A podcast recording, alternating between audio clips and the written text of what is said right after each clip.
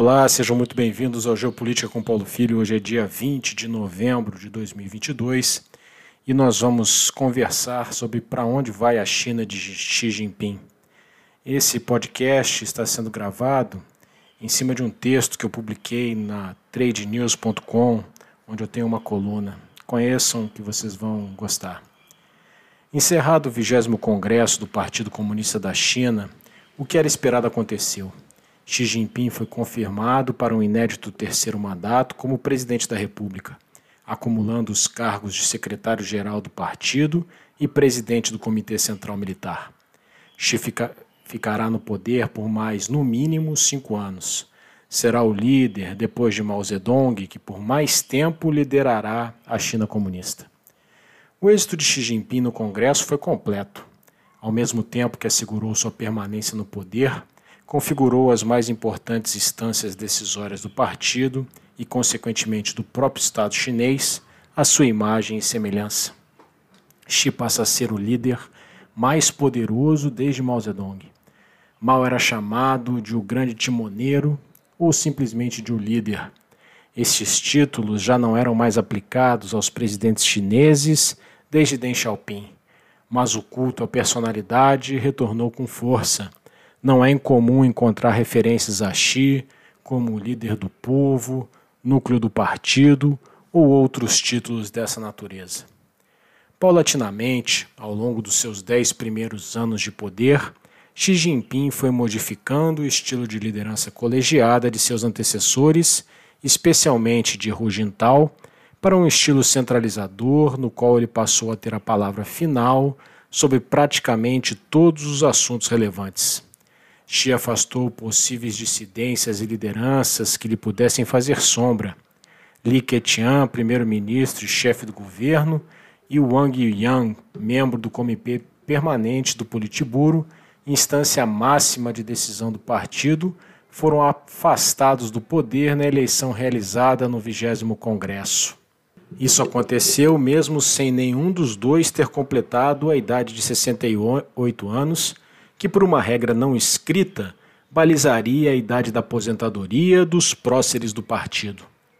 Na direção contrária, os líderes leais a Xi foram mantidos, como Zhang Yuxia, do Comitê Central Militar, já com 72 anos, ou promovidos, como Li Qiang, secretário do partido em Xangai, que passará a ocupar a posição que pertencia a Keqiang. Li Qiang é conhecido por implantar o duro lockdown da Covid-19 em Xangai, que trouxe repercussões bastante negativas na economia. Sua promoção mostra que a lealdade a Xi importa mais do que a competência na governança econômica. Houve ainda o episódio da retirada do ex-presidente Rugental do plenário do Congresso, visivelmente contra sua própria vontade e em meio aos trabalhos e em frente às câmeras da imprensa de todo o mundo. Especula-se que Ru estaria insatisfeito com o afastamento das lideranças que lhe eram próximas, e embora o episódio não tenha sido bem explicado, a forma como Ru foi retirado do plenário deixou claro para todos na China e no mundo que há apenas uma liderança no Partido Comunista e no país: Xi Jinping. Ao mesmo tempo que concentra o poder político, Xi Jinping vai alterando os rumos do país na economia, com a iniciativa privada cada vez mais submetida ao controle do Estado. O progresso econômico chinês obtido nos últimos 44 anos, desde o início das reformas e da abertura do país por Deng Xiaoping e mantida por Jiang Zemin e Hu Jintao, foi obtido dentro das regras de uma ordem internacional liderada pelos Estados Unidos.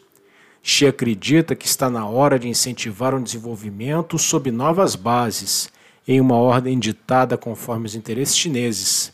Na prática, significa que os ditames políticos serão considerados pelo governo chinês prioritariamente em relação às universais leis econômicas da oferta e da demanda. Um bom exemplo é a ênfase que o governo chinês passou a dar ao mercado interno, buscando uma autossuficiência que lhe permita, por exemplo, enfrentar embargos econômicos como os que a guerra da Ucrânia causou à Rússia. Nesse sentido, em seu discurso no 20 Congresso, Xi enfatizou a necessidade de autonomia tecnológica para que o país consiga manter seu desenvolvimento, a despeito de embargos comerciais, como os atualmente impostos pelos Estados Unidos à China na área de semicondutores e chips de alta tecnologia. Os relatórios dos secretários-gerais do Partido Comunista da China nos congressos do partido são documentos definidores do futuro e, em consequência, da China. Nesse sentido, vale a pena prestar atenção na quantidade de vezes que certos termos aparecem no texto lido por Xi Jinping. A expressão segurança nacional, por exemplo, apareceu apenas uma vez no relatório de 92, quatro vezes em 2012, 18 vezes em 2017 e 27 vezes em 2022. A expressão em chinês para Estado poderoso aparece 23 vezes no documento deste ano, contra 19 em 2017 e apenas duas vezes em 2002. É evidente que o partido está muito mais preocupado com a segurança nacional. Nesse sentido, Xi Jinping coloca a questão de Taiwan com clareza a reunificação completa da China é, para o Partido Comunista, uma missão histórica e um compromisso inabalável.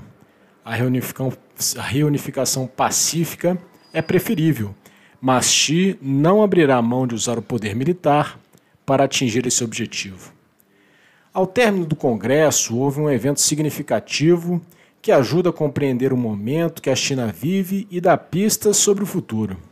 Xi Jinping liderou uma visita dos seis membros que com ele compõem o Comitê Permanente do Politburo a Yan'an, na província de Shanxi.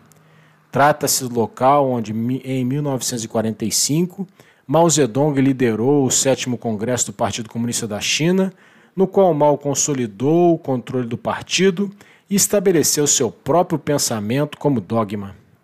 Em suas declarações sobre a visita, Xi destacou que a conquista da unidade política do PCC na era Yan'an permitiu que ele superasse inimigos muito mais fortes, numa clara referência aos desafios que ele lista como sendo os atuais.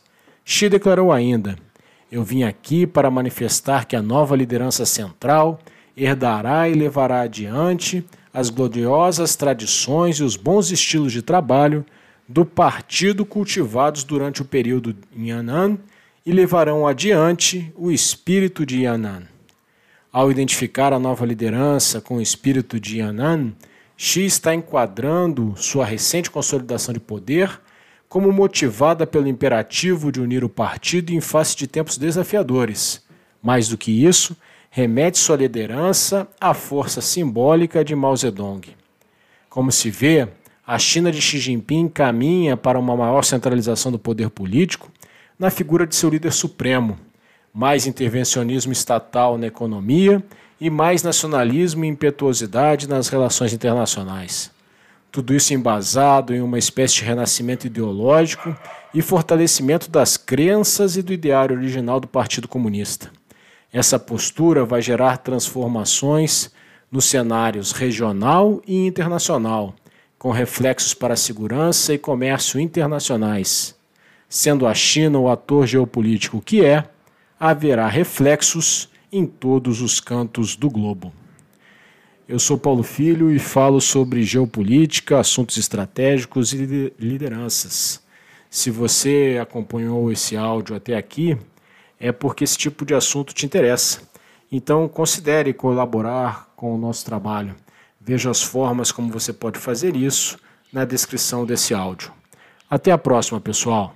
Tchau.